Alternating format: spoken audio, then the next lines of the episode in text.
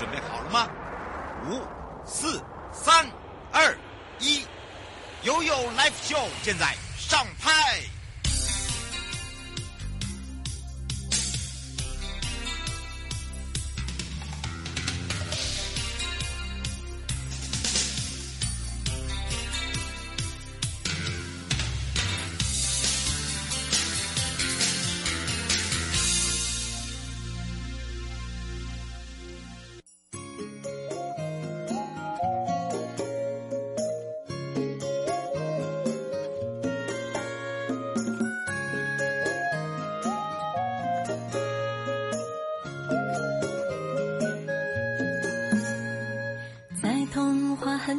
世界漂流，完美是个多奢侈的念头。终于搜集够多的伤口，才懂八十分的幸福已足够。你让我感动是多过心动，踏实却比浪漫来的持久。朋友还在怀疑我的选择，而我不当仙女已经很久了。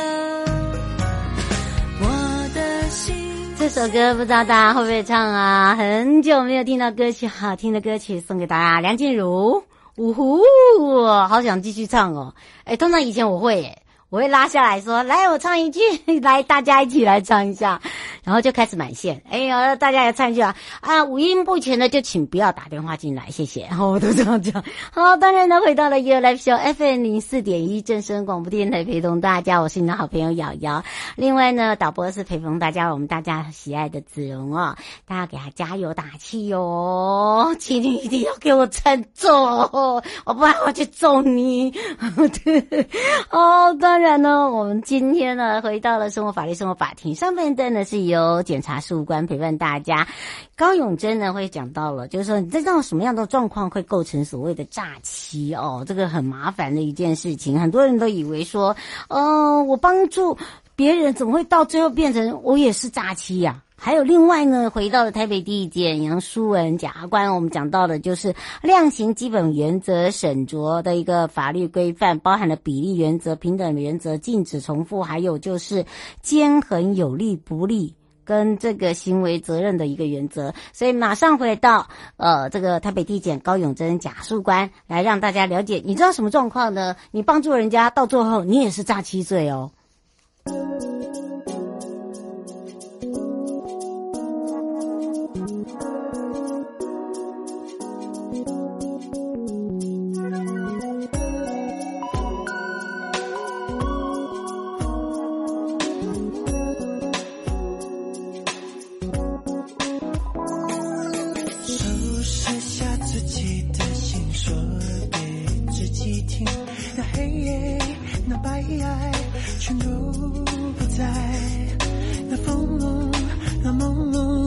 吹熄我的。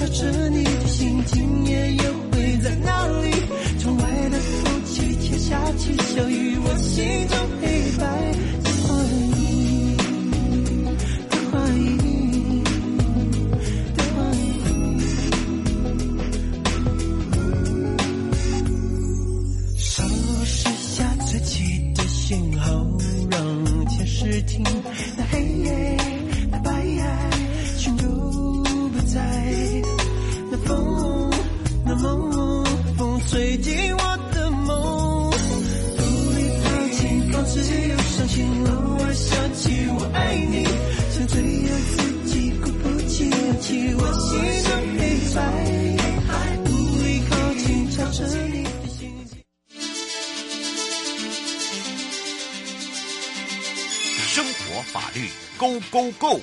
你我生活的好伙伴，我是你的好朋友，我是你的好朋友瑶瑶，再度回到了台北第一间高永珍假书关时间了。你知道什么状况会构成诈欺罪？你可能帮助别人的同时呢，你也可能变成是诈欺罪，有可能呢？到底这个诈欺罪哦，这个怎么样去构成的要件呢？是让我们大家真的要特别的注意了。那么又回到了永贞假书关时间，开放零二三七二九二零啊，让全省各地的好朋友、内地的朋友、收音机旁朋友跟网络上的朋友，赶快来让永珍跟大家打个招呼，哈喽。Hello，主持人午安，各位听众午安。是当然呢，今天我们要赶快来让大家知道哦，这个诈欺罪啊。那么今天的实力上的这一名小明，因为他刚出社会，一时之间找不到稳定工作，就被别人介绍呃开立很多的这个银行账户、手机门号，然后再将这些呢卖给这个诈骗集团来使用。请问这个已经变成是构成犯罪吗？而且在形式上的诈欺罪的定义是在哪里？因为诈欺罪实在是分太多种了，对不对？嗯，是的哈、哦。我们今天就先来就主持人提到的这个小明的行为哦，他开立账户，然后手机门号，并且把这些账户跟门号卖给诈骗集团来使用哦。那这样的行为是肯定的，是一定是会构成刑法上的一个诈欺罪哦。那诈欺罪它的构成要件是什么呢？我们可以回到呃法律的规定来做一个说明哦。嗯，在刑法第三三九条第一项就规定了，如果你意图为自己或是他人的不法所有，那用诈术使人将本人或是第三人之物来交付的话呢，他的刑责是可以处到五年以下有期徒刑、拘役，那会。并科或这个五十万元以下的一个罚金哦。嗯，那呃，其实假期的，就像主持人说的，他的犯罪采样非常的多，真的太多了。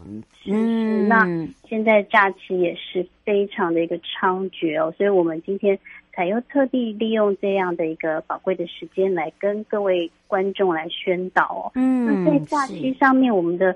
其实刑事的这个判决判例哦，也是非常非常的多哟。那简单来讲，就是说你用诈术，那使人交付财物，这个是常见的一个状况的话呢，嗯、那这个时候呢，应该原则上就会成立一个诈欺罪。那观众可能听到这边会有个疑问说，那我开立账户跟手机门号是什么样的一个？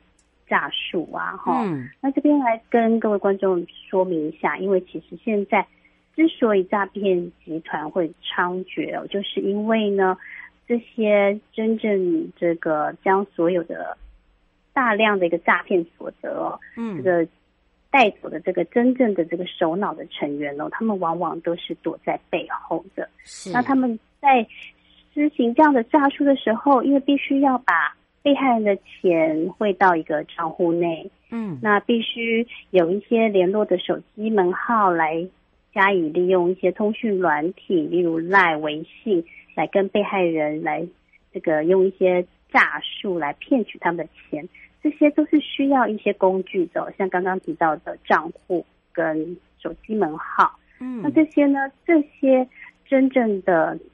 这个诈骗集团的首脑，他们是不可能用自己的名字来申请这些东西，因为最后这些东西都是留有，都是有登记的，有名字的，嗯，有资料可以查询的。他们知道说，如果我用我自己的名字来申请账户，让被害人把钱汇来的话，那警察不就是一定可以追查到我了吗？嗯，所以他们就大量的花钱去收购这些人头账户。